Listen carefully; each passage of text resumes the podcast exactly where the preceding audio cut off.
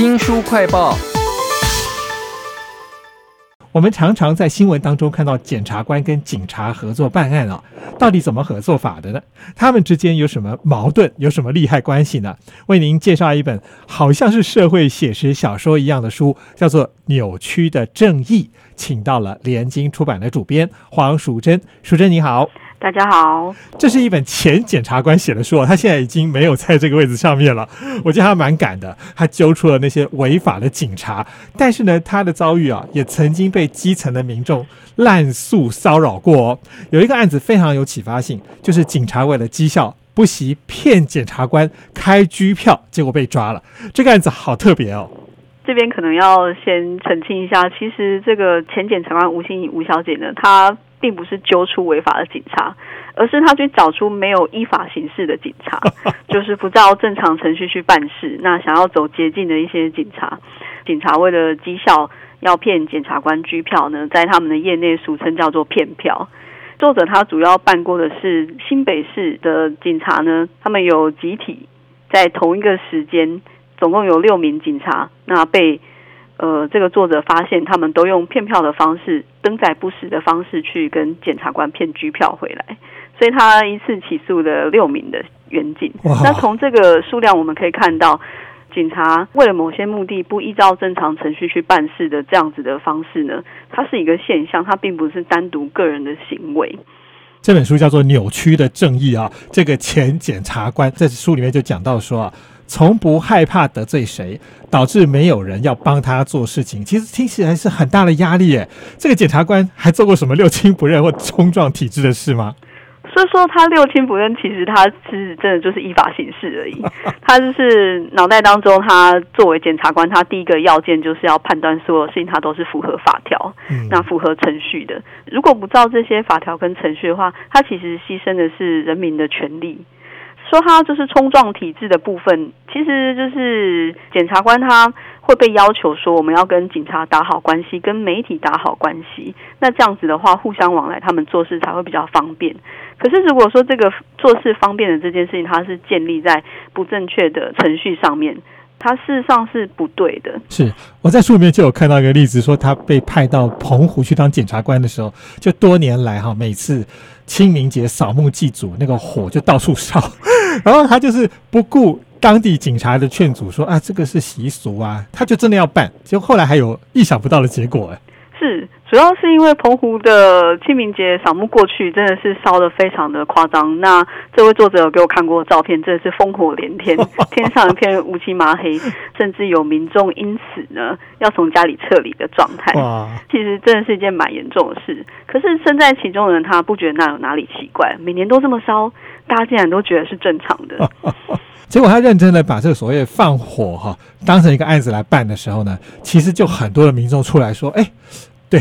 不应该这样子哦，你就会觉得有时候正义真的是看人、看制度、看当时你是不是能够坚持啊。这本书叫做《扭曲的正义》，这位前检察官呢，在这本书里头检视的不只是警察，也把矛头指向了检方，他们内部有很多那个升官跟马屁的文化。另外，他还批评了媒体的乱象。那其中我觉得最夸张的是，警察拿到的监视录影，他的证据先泄给媒体，结果检方是后来看到新闻才知道有这个证据，哎。没错，这个情况其实还蛮常见的，有蛮多新闻都是讲述警察怎么样去逮捕嫌疑犯或是犯人，那后面会附警察跟嫌犯的合照。那像这样的新闻，它很有可能就是警察局那边为了公关，那他发出去的。可是对于检察官的，就是侦查过程，它事实上有时候会是有点危害的。比如说，这作者就在书里面提到，桃园曾经。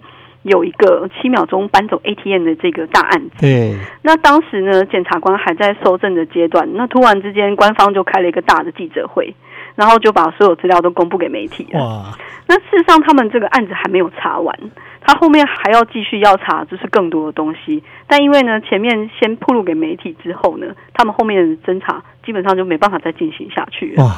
这本书叫做《扭曲的正义》。我在书里面看到他常常在讲检察官非常的可怜，有多可怜呢？他先讲到说电视剧都把美化那个检察官的生活，例如说精准办案啦，然后都现场勘查，非常帅啊。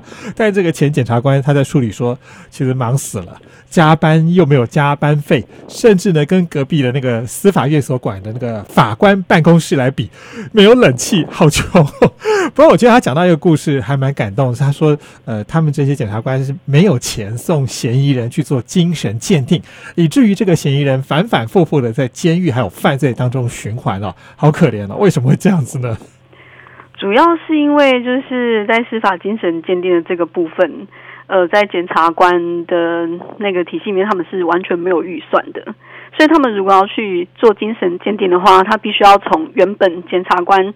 本来就可以支用的一些费用里面去东挪西挪出来一笔费用，然后专门给需要精神鉴定的人送他去医院。那当然不是每个地检署都这么有钱。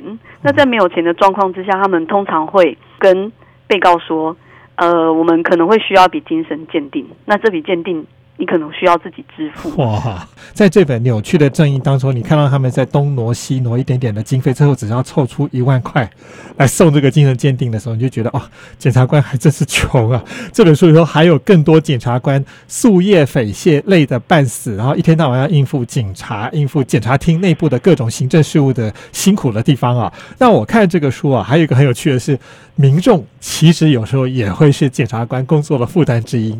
他说呢，很多民众会。滥诉，随便就提告诉了。在书里面，他们用了一个专有名词来形容这些人，叫做 VIP。他们要怎么样滥诉来骚扰检察官啊？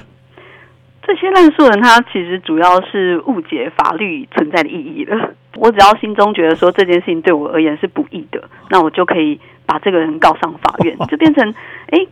把人家告上法院这件事，他事实上是变成一个寻仇的手段，而不是说真正这个人他去犯了什么样子的罪，危害到你。哇！地检署里面有非常多的 VIP，他们是长期在滥诉。那滥诉滥诉到呢，他在地检署里面会成为名人。那这些人到底是什么样子的人呢？大家可能会以为说，哦，这他们可能就是比如说精神有疾患的人。那其实不是的，很多都是一些高知识分子。比如说，他这里面有一个。告诉人每次都是会自称博士，然后他非常喜欢去地检署跟检察官说他受了多少委屈，然后认为大家应该要怎么样子对待他，因为他提告也没有一个实际的那个证据，然后他提告基本上也不太可能判对方什么样子的罪。那再一个是我们这作者他负责的是刑事法庭，呃，我们在刑事法庭提告跟民事法庭提告的话，民事法庭是要付钱的，但是走刑事程序的话，他不用。哦。那会有非常多的民众因为贪图一点小便宜，那他认为同样都是法律管道，所以就把应该要去民事的这样子的案件呢，全部都送到了刑事法庭里面去。那这样子的话，就会瘫痪了。刑事法庭的一个状况，检察官在花非常多的时间去处理原本不应该涌到他们这边的案子，难怪叫做扭曲的正义。我就是看到书里面他讲到说，那个自称博士的诉状里头会去骂人家神经病或鸡鸡如律令啊，就知道多么的荒谬了。当初这个作者可能只是写文章一吐自己的气啦，但是你也推了一把，他特别提到说是你去追踪他的脸书，后来推出这本书，哎。对，因为我是一个非常喜欢看专栏的人。那这个作者他写专栏写了非常长的时间。那他的文章有一个主要的特色是个人经验非常的丰富，办过案子也很多。那再一个是，他是可以用非常浅显、白话、生动的那样子的方式去把。司法相关的事情呈现给大家的，是，所以您是从出书的角度来看，哎，他写的东西大家应该可以看得懂又有趣哦。当然，还有一个主要问题是。因为我认为司法问题是非常大的，是。可是为什么没有一个突破口，是让一般的大众那很真切去感受到这件事情，它事实上是跟我们所有人有关的呢？的确，我在看到他说很多人都滥诉的时候，我想说啊，原来有这么多人害到我们的检察官，让他们没有办法好好去办真正应该办的案子，难怪是扭曲的正义哦。因为其实一般在网络上看大家在讨论司法相关的事情的时候，比如说乡民很很喜欢。就说啊，你就去告他，你就去告他。但事实上，百分之九十他都告不成。那真的到了检察官面前，检察官也很头痛，因为没有证据。再一个是，你如果只是想要寻仇的话，他其实不能这样子使用法律的。是，希望有一天我们可以不要再忍受这种扭曲的正义啊！非常谢谢联经出版的主编黄淑珍为我们介绍这本书，谢谢您。谢谢。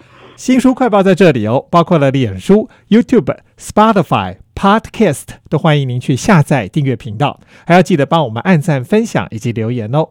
我是周翔，下次再会。